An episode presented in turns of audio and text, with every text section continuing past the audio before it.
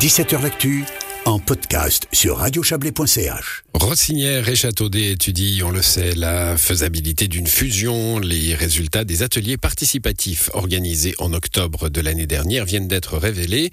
Différents éléments en ressortent, notamment plusieurs craintes. Thierry Nicolet s'est entretenu aujourd'hui avec le syndic de Rossinière, Jean-Pierre Neff. Il a commencé par lui demander pourquoi ce projet était né. Ça fait déjà bien quelques années que le projet, les discussions sur la fusion est en cours au pays d'en haut. Euh, il y a des pour, des contre. Euh, on s'était déjà intéressé euh, il y a peut-être déjà plus de dix ans à, fusionner. Et puis petit à petit, ben, on a fait du chemin. On se rend compte aussi qu'on a de plus en plus d'associations de communes, de regroupements, d'intercommunalités, qui fait que ça commence à prendre sens de, de parler fusion. Ça a pris un nouveau tournant, disons, entre fin septembre début octobre. Il y a eu deux ateliers participatifs à Rossinière et à Châteaudet. Bah là, bah, comment ça a été euh, monté, ces, ces deux ateliers? Et puis, qu'est-ce que l'on est ressorti surtout? On s'est dit que c'était très important de faire participer la population et on a organisé donc ces deux ateliers euh, participatifs, ben, un à Châteaudet, un à Rossinière.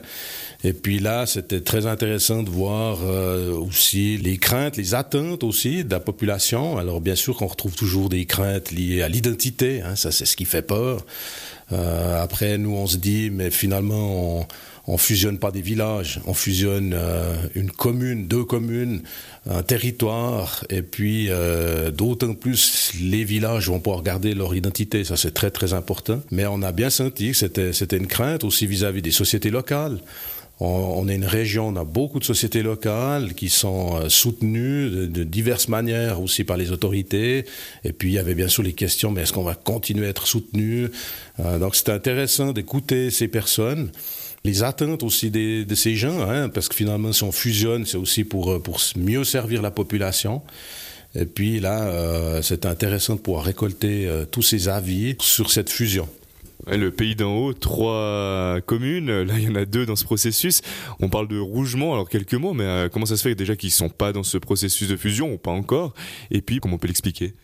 Au tout début, Rougemont a été bien entendu euh, inclus dans les discussions. Hein. On a fait des, des, premières discussions, les trois communes, toute la région, et puis ils ont, eux, pris la décision, leur exécutif, de ne pas poursuivre.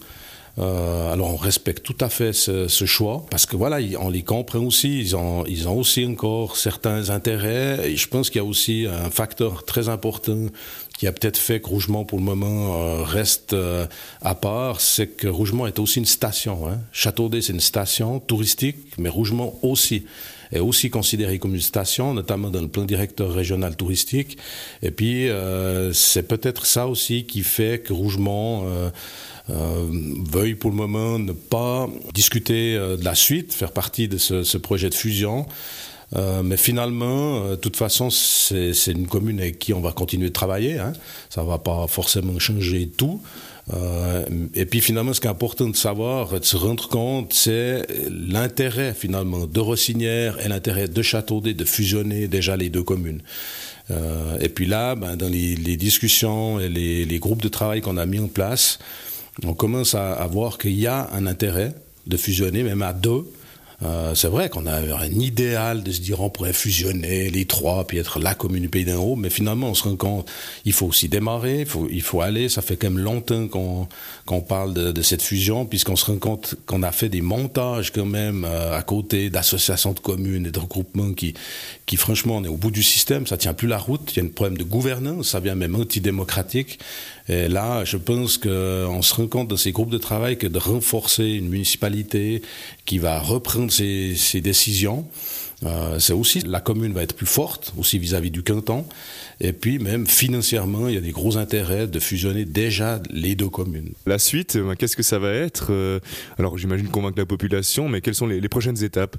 Tous les groupes de travail et euh, le comité de pilotage bah, qui, va faire la synthèse de tout ça. On va arriver, je pense, euh, ce printemps euh, un premier rapport, un rapport de fusion qui va être aussi présenté à nos conseils communaux, pour commencer, les deux conseils communaux, et puis qui finalement vont prendre la décision bah, de, lancer la fusion, oui ou non. Avec ce rapport, puis de dire, ben oui, euh, et puis si ça passe dans les conseils communaux, alors il faudra déjà que les exécutifs soient aussi d'accord, hein, parce qu'ils pourraient, comme je l'ai dit, on est aussi, nous, membres des exécutifs, euh, c'est important qu'on ait les résultats pour se convaincre si oui, vraiment c'est important de faire cette fusion. Et puis si c'est le cas, euh, les conseils communaux, s'ils l'acceptent, ben, on va préparer ce fameux contrat de fusion qui après devra vraiment être officiellement validé euh, ben, par les autorités, par l'exécutif, le législatif, puis à la fin, c'est la population qui va décider puisqu'il y aura un vote de la population. Un entretien mené par Thierry Nicolet.